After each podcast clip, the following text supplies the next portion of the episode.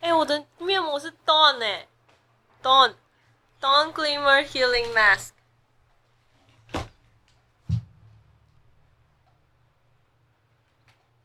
我不是该回你什么？OK。最近最开心的一件事情就是，来了两个台风，然后打了曲球，没有进来台湾，于是，是开心吗？于是台湾下下了很多天的雨之后，就迎来了秋天。Oh, 对，凉凉的，很舒服。算今年算是还蛮早转凉的，这两天的晚上跟早上都很适合运动跟散步。对啊，所以天气秋高气爽，好个秋是吗？哎，是什么秋凉气爽，好个秋，还是秋高气爽？秋高气爽，对，叫秋高气爽。现在进入一个秋高气爽的的时期。为什么拿手机呢？我们今天要聊聊什么？今天又是要回去讲这个感情的议题。其实我们之前就很常在讨论，哎，不是很常。你没有害我是子子。哦，对不起哦，I'm sorry，再来一次。嘟嘟嘟嘟。嘟嘟嘟嘟嘟嘟嘟啦啦啦啦！阿呆的，嗨，我是子子，嗨，我是品和，欢迎来到餐桌盒子。每一集我们都会带你讨论一件有趣的男女关系，可能从时事出发，或许从电影音乐出发。没错，在开始之前我倒个水。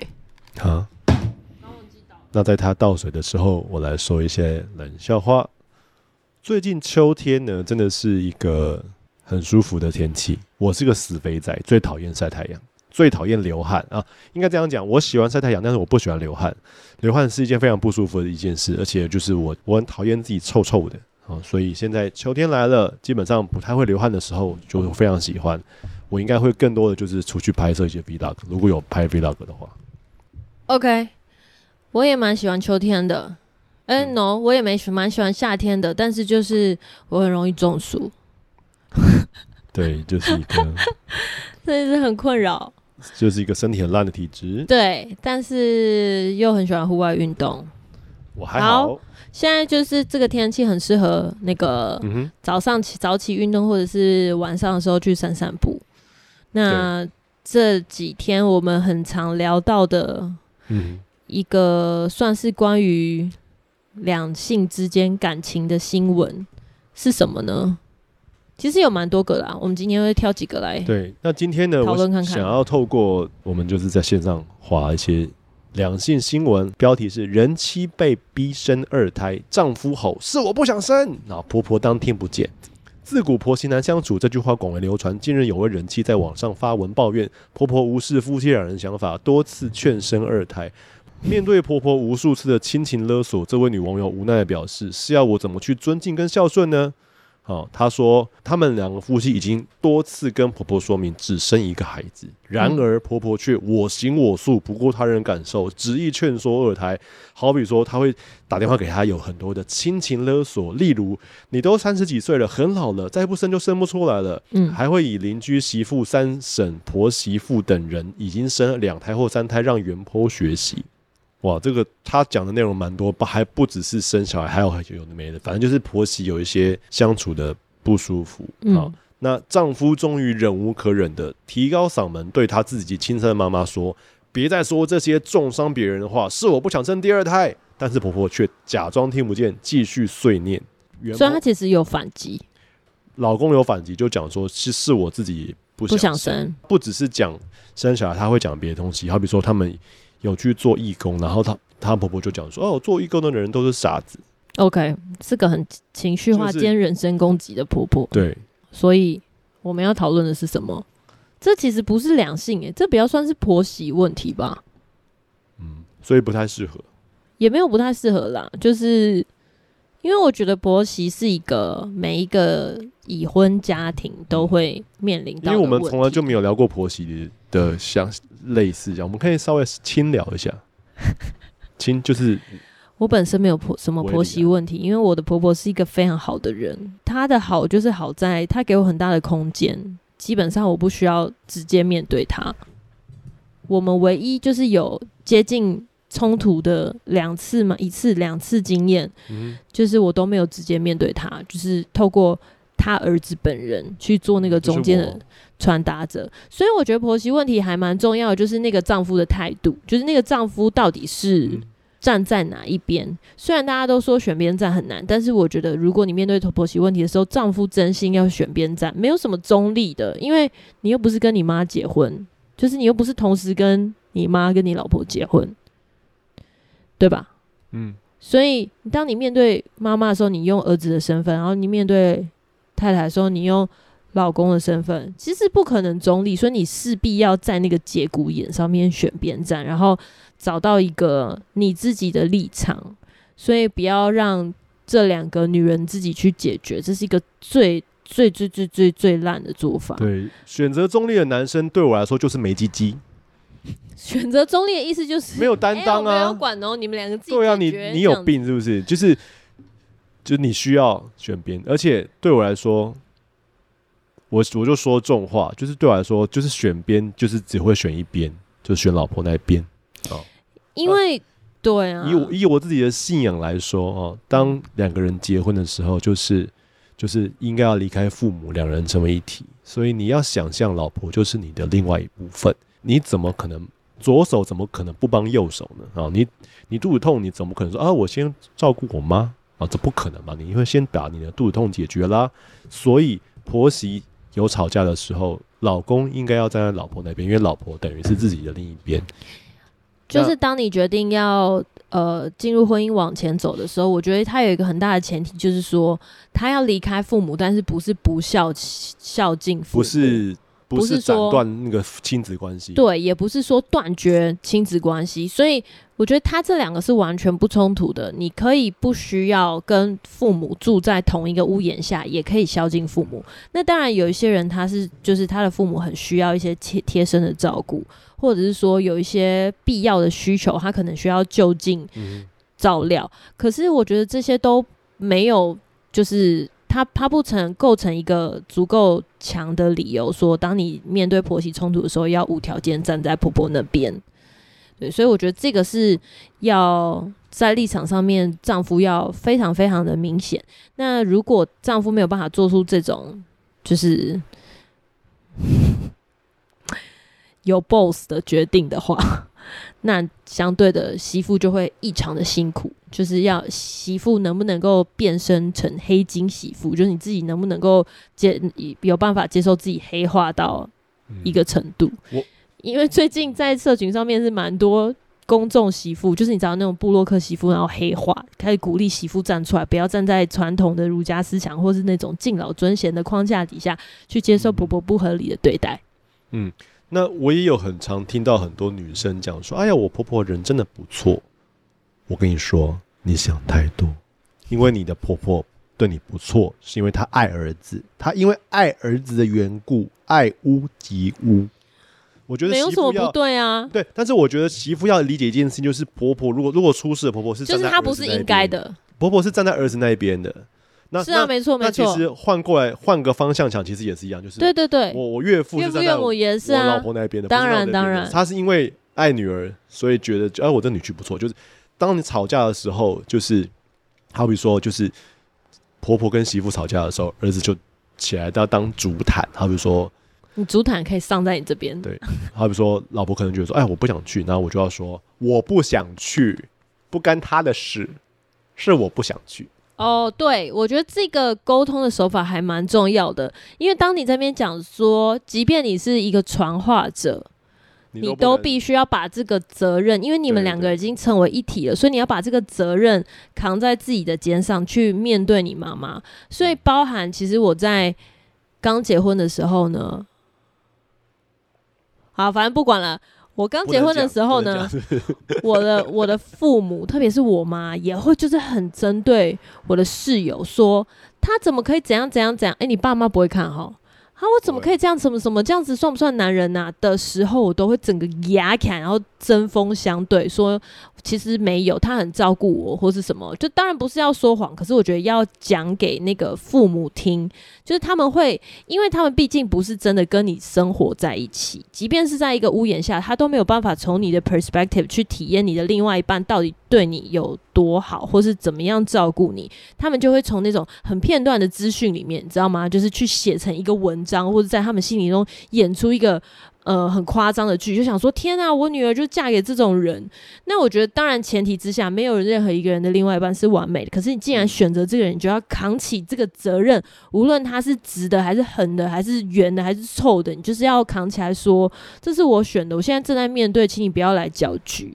所以只要我妈讲到任何，就是说哦，什么这怎么可以这样什么的，然后呃，或者是说讲到这种，你知道，就是有跟家教相关，我整个都会非常的反弹。所以，其实我在我家族群组里面讲话都蛮不客气，就是只我只有我爸妈的啦。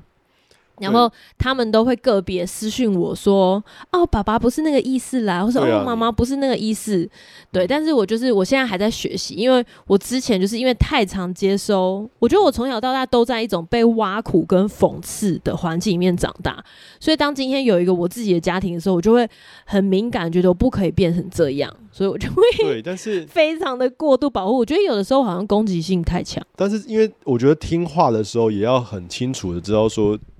他们会这样讲，是想要为你着想。他们是站在说他们想要理解说，哦，你有没有被亏待啊？或者说他们有没有真的是为你付出？他有照顾你吗？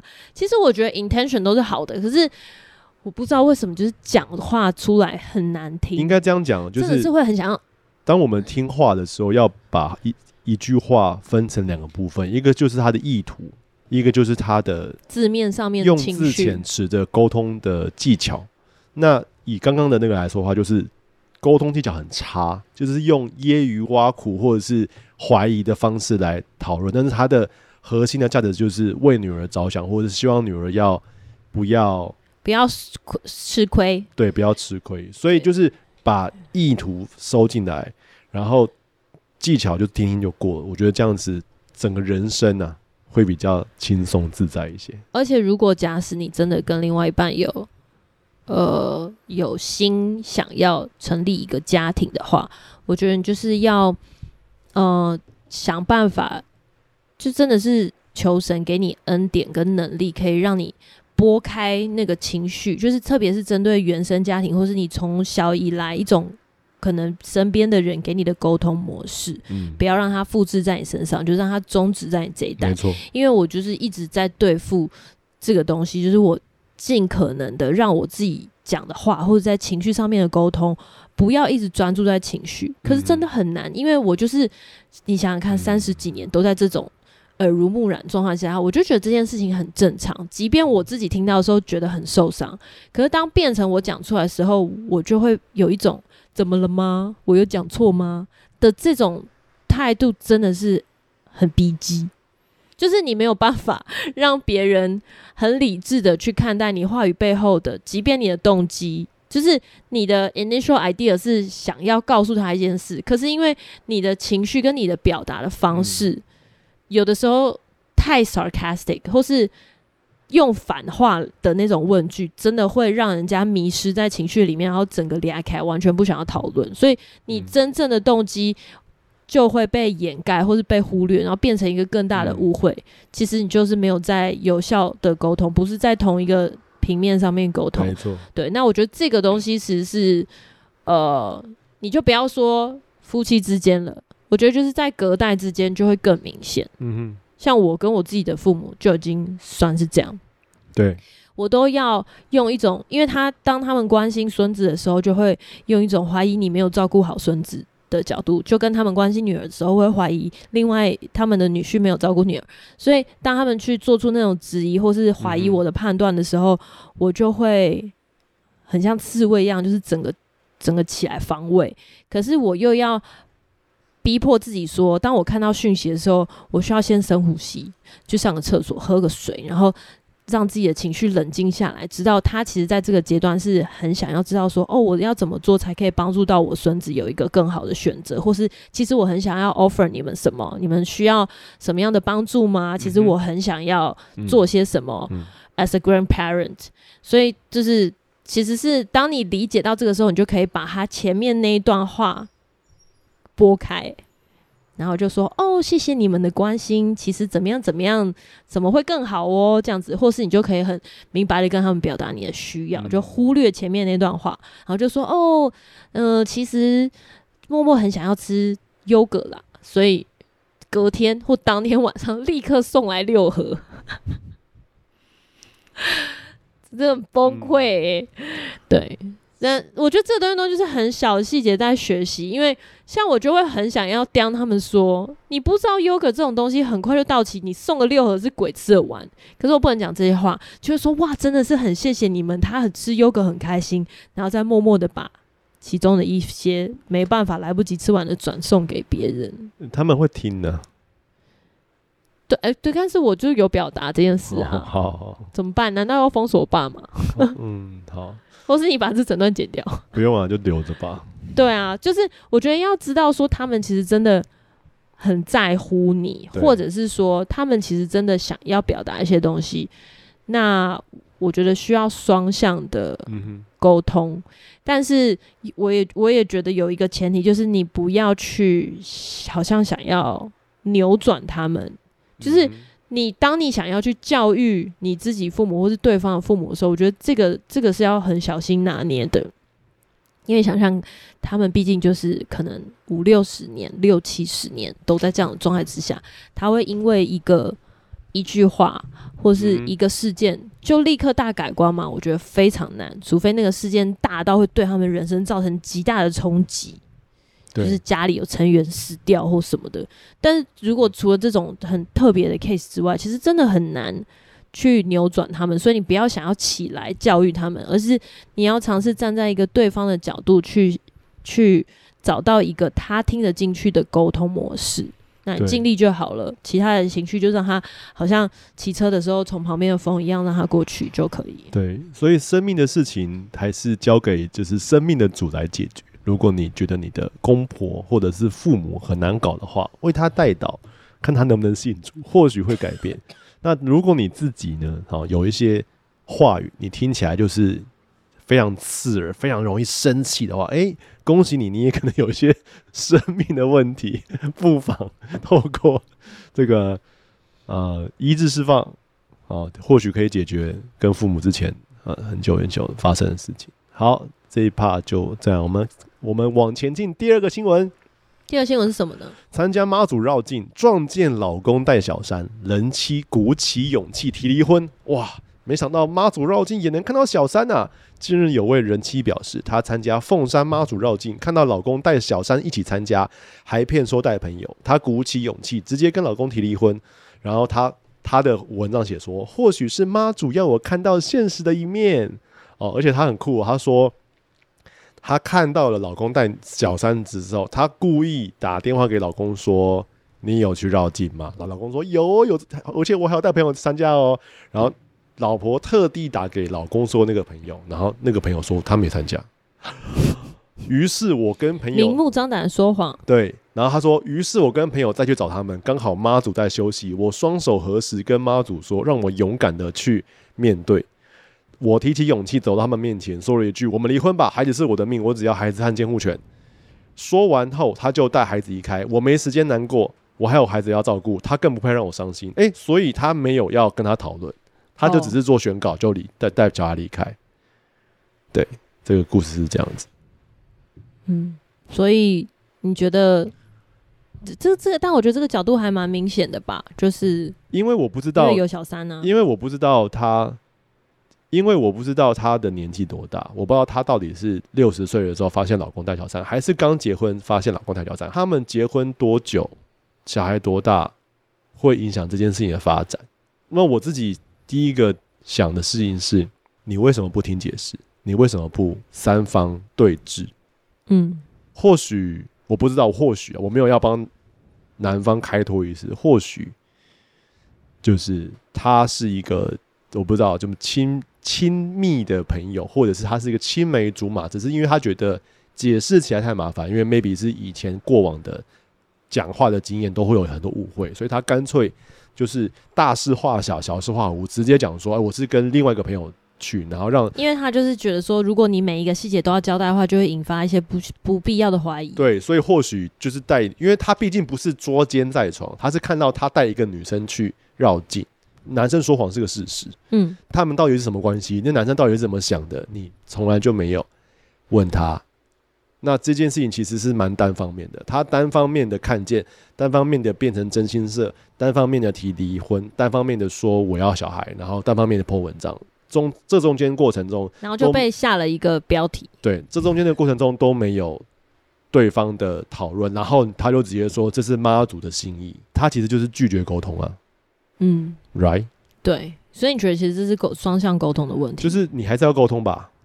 你还是要问说为什么吧？如果我举例来说，如果这个老公他真的是小三，然后他的原因是因为他觉得老婆很强势，他需要找一个不强势的女人来成为他的心灵的支柱。我我举例，这件事情需要被解决吗？应该要被解决，因为离婚这件事情没有把任没有任何事情没有任没有解决，他只有发泄的情绪。老婆强势的问题，老公没有办法好好说真话的问题没有被解决。那我觉得以一个积极面来说的话，两个人发生问题的时候，不是就应该要一起携手面对，然后成长突破，去跨越吗？嗯，我觉得在很多的时候呢，就是呃，会有所谓的第三者介入，或者是爱上别人，不不见得是说你们当中出现了嫌隙，或者是你们当中有误会，嗯、因为我觉得误会跟嫌隙是一直都会有的。嗯哼，就是。如果你想要长久走下去，不太可能永远都，因为他就毕竟对方不是你，不太可能完全没有误会或是不理解的的地方，而是说你到底会让那个中间的灰色地带，比如说误会、不理解、不告诉对方秘密，持续多久？嗯，那他就会会造成是说中间有人想要出走，不管是不是他真的越界，他。他都会有这个很大的机会，就是一个破口，然后让自己去犯错，嗯，甚至是说让对方不信任你，即便你可能还没有犯错，即将犯错，或是根本就没有要犯错的那个行为，对方也会因为这个存在的灰色地带，嗯，会让人不信任，所以就会有这种误会。那呃，我觉得误会势必是一定存在的啊，因为即便是现在，我们还是会有很多生活当中没有解决的误会，嗯，而是取决于你到底要多久才解决，或是要不要面对，跟怎么面对，坐下来谈，还是就你自己就放下，还是说放下有点狭隘，听听起来好像很厉害，但是就是因为没有了解对方的情况，嗯，对，就是放弃，就算了，我就当做这件事情不存在，我豁达，我厉害，对，烂。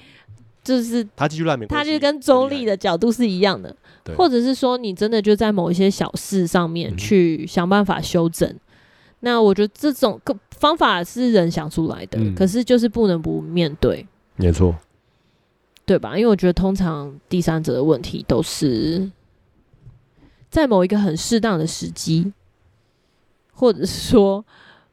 你早就有这样的动机了，那只是刚好在那个时候你选择了第三者。因为应该说第三者这个事实，它应该是有很多的累积了，它不是啊，对不起，我睡一觉然后突然滑进去，就是不是这么突然，它就是一个累积。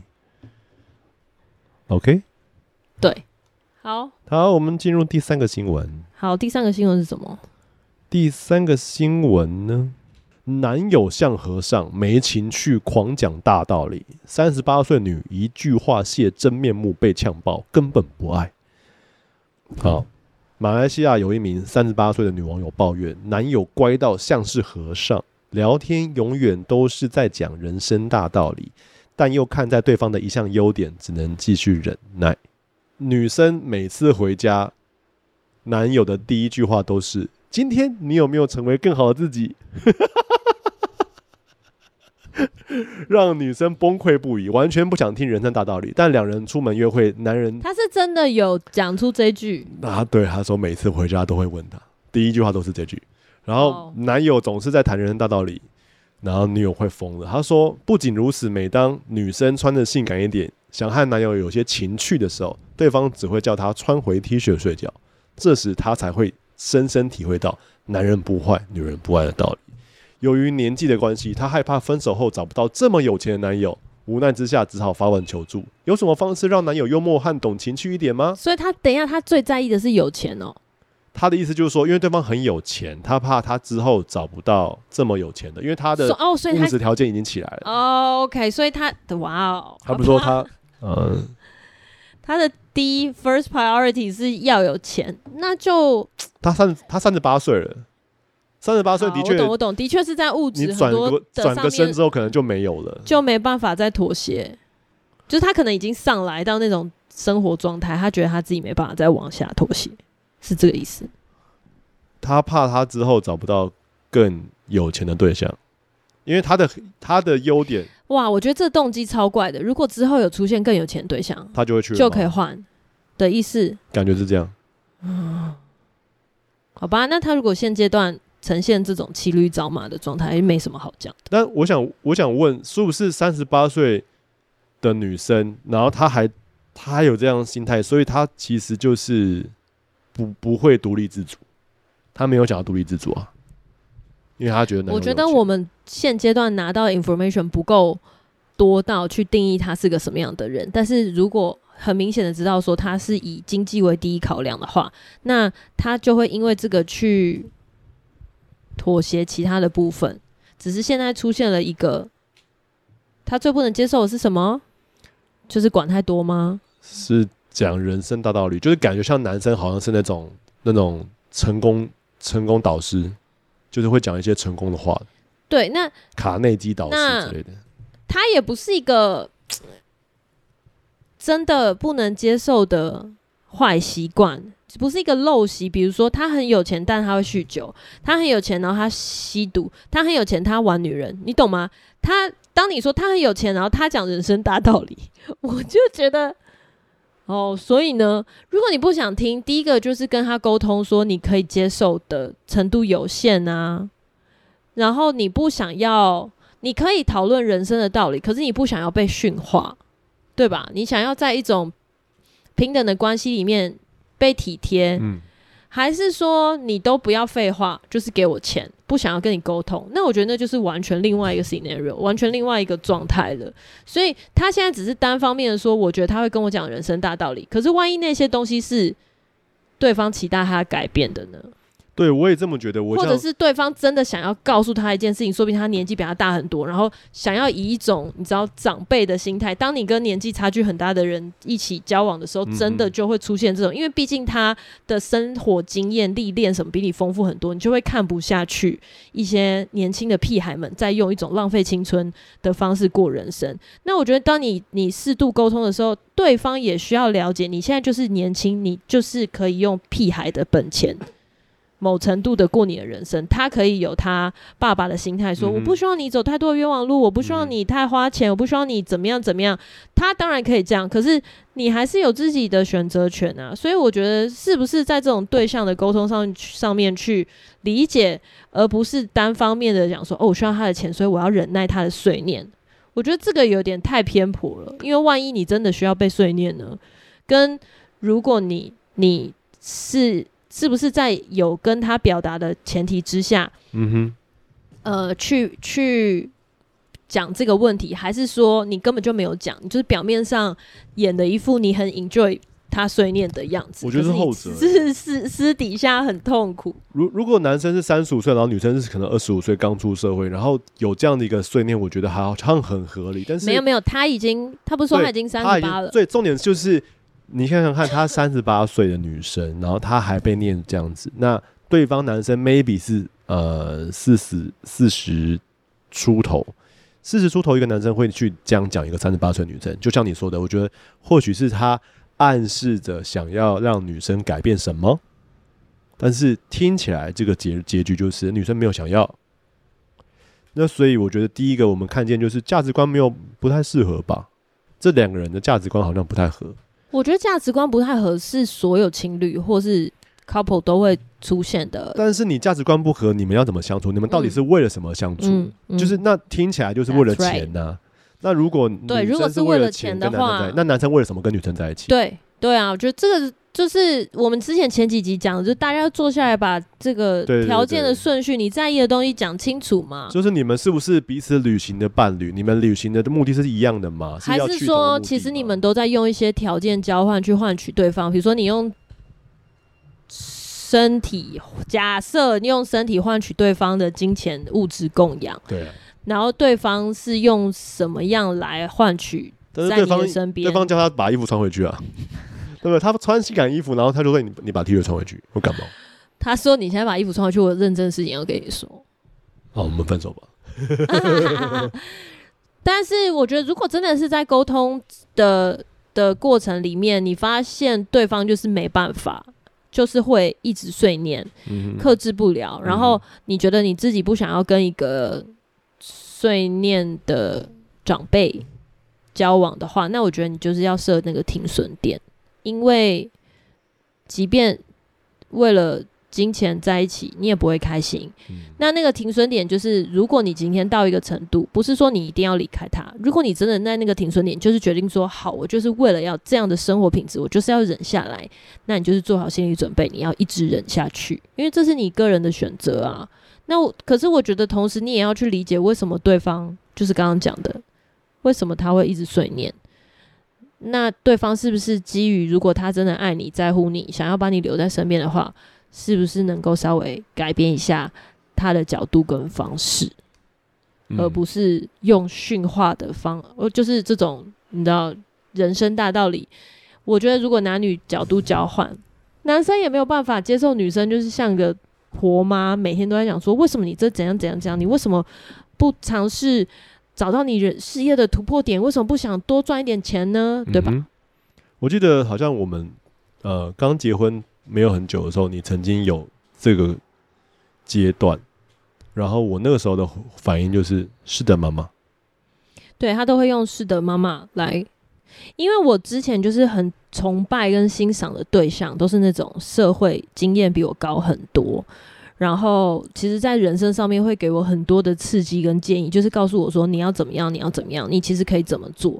然后我就觉得哇，就是很 so inspiring，就是很激励我一定要往人生往前。然后，但是刚刚看，当看到自己的另外一半是那种，你知道，就是我觉得维持现状没有什么不好啊，或者是说，哦，我觉得我现在人生已经很满足啦的这种，我就会觉得很生气。但那个生气就是有，又不是来自于说。你要跟他一起生活，你觉得这样不够，而是你就会很你想说，为什么你没有？就是你会跟其他人做比较，为什么你不不上进一点，或者为什么你没有办法在我的的事业或是工作上面给我一些帮助？嗯、但是你没有认清说，你们这真的是两个在工作性质或是个性上面截然不同的人。嗯、你可以在生活各个领域上面有很多人生的导师。可是你另外一半可能就是不是你人生的导师，可是却是你一起生活的队友。嗯、那你不能要求说你他又是队友，又是导师，又是工具人，嗯、然后又是后勤部队，那就是可能 AI 会做得到吧？因为他就是无无论如何随时随地都在收集大数据，嗯、但其实。我觉得另外一半他可能具备某一些的特质，可是他相对也会有他的短处。那你当初选择他，势必有一些你很想要好好守护的那个特质，你不可以把它忘记，而不要把每一种人都拿来跟他比较。所以我觉得后来就是每当平和讲说是的妈妈，我就会把我那个碎念的东西硬吞下去，因为我我不想要变成别人的妈妈。即便你很气，你就要找到另外一个方式去。嗯解释你对他的期待是什么？对，我觉得那也是花了一段时间接受。所以今天大家学会了一个金句啊，是的，妈妈，是的，爸爸，啊，就跟你另一半讲啊，因为我觉得，毕竟其实情侣或者夫妻，他们都不适合逼迫对方成长。对于我来说，会对我信仰来说，我觉得真正会让我成长的是是神，是耶稣。那所以不如就是为对方祷告，让耶稣带领他，或耶稣突破他。嗯，我觉得，我觉得我的角度比比较不是说呃逼迫对方成长，因为你真的没有办法逼迫对方成长。即便是父母，他可以逼迫小孩，可是他没有办法决定小孩成长。没错，因为你透过逼迫出来的成长，他真的是只有暂时性的维持一种表象的好，嗯、就是你可以看得出来，就是你给我重写一百次，然后终于写对。可是有些人是重写六百次，他还是没有办法写对，就是他不是决定性的那个方法用逼迫，所以对于另外一半，你不能逼迫他成长，你反而是想办法怎么样透过彼此成长来激励对方成长。嗯，因为我觉得我蛮被激励的点就是说，比如说我们尝试新的东西，像 Podcast 啊，或是尝试。呃，新的生活形态，我觉得那个都会让我去思想说，哎、我也想要做点新的。其实我会做啊，我只是没有真的花时间做，或者是说，有时候你看到另外一半他透过一些东西他自学，即便是你不想要，你很不喜欢的领域，比如说他发现了新的游戏、新的玩法，或是开始跟你讨论。呃，时事，我觉得那个都是一种彼此激励的方式，而不是要求对方。嗯、像我有时候也会被平和要求说，你赶快给给我去看什么什么影片，然后看完我要跟你讨论。那他相对的就会大幅减低我想看的那个动机，因为我是被要求了一个工作，嗯、我需要 fulfill 他的就是 request。嗯、可是当他自己去主动跟你讨论的时候，你就会。呃，即便是被动的被告知，你也会有一种感觉说，哦，他其实在进步，我也想要进步。那我觉得这也取决于个人的个性，就是你是不是一个不断在修正自己跟让自己进步的人，因为你也可以发挥这样的影响力去刺激你的另外一半，或是你的队友，甚至你身边的朋友们进步。所以我觉得还蛮多那种呃很 inspiring 的 quote，或者在网络上面那种名言金句，都会讲说，你你要慎选。跟你一起 hang out 的人，就是你在你的 circle 里面，是不是有那些呃不断进步，或者是呃真的是在学习尝试新的东西的这样的特质？嗯因为当有这样的人存在的时候，你们就不会是一群安于现状，然后互相拍拍而已。嗯、你们就会不断的激励对方，想要有新的尝试，然后你人生就会有新的进步跟乐趣。那假使你永远你的 circle 都会在一种互相取暖，我觉得取暖没有不对，而是当你只有取暖的时候，那可能十年、二十年你都会停滞在同一个阶段。嗯嗯，像我有的时候，呃，虽然。大学同学或是很多高中同学，他们现阶段可能快四十岁了，他们某一些人在事业上面就会很有成就。比如说像我有一些呃，还是在呃电影背景的这个。这个产业里面，他们就是有不断的拿金钟啊、金马。嗯、哼即便是我们不是非常密切联络的朋友，嗯、可能你就是每一年被 update 的消息就是哦，他又得奖了。可是你都知道说他一直在追求进步，嗯嗯、或者是说他一直在尝试用新的方法让自己可以突破他自己没有尝试过的事，在他的专，嗯、特别是他的专业领域里面。嗯、那甚至有一些人，他可能是一样，我们是同样的学系科系出身的，可是他就是尝试一个。全新的产业，他可能自己创业，嗯、那这种消息都会让我觉得说，哦，我好像是不是也需要做一些什么？嗯，对。那我觉得这个过程当中，当然也会有怀疑，你可能会有比较，会有自我否定，可是对你来说都是好的压力，因为那个压力会告诉你说，请你不要甘愿做一个朝九晚五、只会抱怨上司的普通上班族，你要找到自己想做的事情，在你想做的事情里面，你要可以不断的进步。那这个对我来说都是还蛮重要的。嗯。身为一个呃长期废宅，宅在家里面，觉得生活都过得还不错，没有什么需要改变的我的来说呢，呃，我没有觉得之前那样不好。好，虽然我现在已经是走一个积极模式，对我来说，人生中最重要的应该就是过得开心，过得快乐。那如果哦不追求。目标啊，只每天就是积极营营做分内的事情，然后把时间跟金钱拿去做自己喜欢的事情，好，这是你的选择，然后你很开心的话，那很好。嗯，那如果你在繁忙的工作的时候，你追求的是在繁忙工作，然后身体快烂掉，但是你却在工作里面追寻有很多的成就，成就感，这个成就是你的，就是不管你是被生命的养分，被标签工作狂，还是啊你不断积极进取，然后让你觉得这样开心，我觉得这样也蛮好的。我觉得重要的其实就是。快乐，自己要开心，要快乐比较重要。即便是你身体坏掉，你也觉得这样才很好，那我就 OK。那我呢，我的改变就是从大家都知道，就从五月开始。那我现在就是属于就是我有很多想要做的事情，我看到觉得有有有趣的、有兴趣的，我就会想要学习。所以就好像是之前 V Vlog 说的一样，我现在就是吃饭的时候，我会尽量看一些呃功能性的纪录片之类的，就是会学习。好比说我那天就看说。大脑是怎么运作的？好比说焦虑、忧郁症是怎么运作的？我也蛮喜欢看。那学看了这种东西之后，就觉得哇，学薪资。那如果这个薪资会有产生更多的疑问，我就会想要继续前进。那所以，呃，我觉得现在这个过程中，我蛮开心的。那我也觉得充实，然后也会觉得说，啊，怎么大家都停停滞不前啊，好废啊！但是殊不知，就是我也是最近才这样。那前面也是费了十几年。但那你说？那你说这个五月突然的改变是怎么来的呢？是我知道，对我来说，可能结论就是啊，神的感动。那你说这个神的感动后面有没有老婆的带导？我相信一定也有。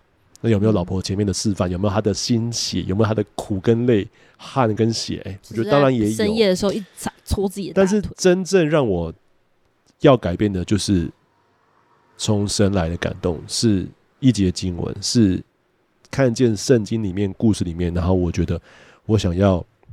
学习亚伯拉罕，就是有有很多东西，因为那个那些东西都是我跟上帝的一个角力的过程。哎、欸，你有把你见证那个影片上传在你的频道吗？我我还我觉得你可以上传频道啊，大家如果对他这个五月的，就是性格大转变有兴趣的话，可以点下面的链接去看他那个影片，因为我觉得就是蛮真实的。虽然我身为一个旁观者，但是毕竟我是在海景第一排去经历他的这个。过程的改变，我看到很多中间真实的细节。对，虽然我老婆常常在这个中间的过程中会挖我墙角，或者是把我绊倒，好比说什么，她就讲说：“你还是有在玩游戏哦，嗯、你还是什么的。”但人真的不是完美的，我就是必须说，我看了很多真实改变，就是他他是那种就是 on and off，on and off，他不会说你今天醒来突然间被圣灵感召，然后顺变成一个完美的圣人，真的没有这件事。但对于我来说，我我很清楚知道我。现在心里的状态是什么？就即便是我就是哎，Switch 打开来弄弄一下，但我很清楚知道我要做的事情是什么，然后跟我开始对很多事情有兴趣。这种转变跟以前真的是完全不一样。好，这是题外话，扯远了。那结论就是这个，你的另一半好不好，在你愿意结婚的时候已经定了，就是你不要去想象啊，未来可能会更好，啊，我可以结婚，没有，就是他未来可能就是不会，就是永远不会好。但或许透过你的祷告，或许透过上上帝的感动，还有透过你自己愿意被改变，对，就是当你你你需要去寻求说，到底你自己需要改变是什么？我相信每个人都知道哦。当你在要求另外一半的时候，你也知道你自己不是完美的。可是当你看见对方不完美的时候，你就会忘记你自己也不完美，你就会进入一种我很完美，为什么你配不上我的状态去要求对方？这样就没有平安喜乐了啦。我觉得应该就是退一步，对。如果你真的知道自己怎么样做会更好，其实相对的某程度，两个人会一起往一个好的方向改变。就是与其去一直针对对方什么东西做好，什么东西做不好，不如就是把那个焦点往中间退一下。就是你想想看，做什么事情对你们两个都好。那我觉得相对的，就是可以大幅度改善在情绪上面很多的不舒服。嗯哼，嗯，是的，这就是今天的 podcast。我们今天分享了三则跟情感有相关的新闻，希望你喜欢这样的情势。如果你喜欢的话，也可以在下面留言告诉我们。那就下礼拜再见喽，啵啵，啵啵。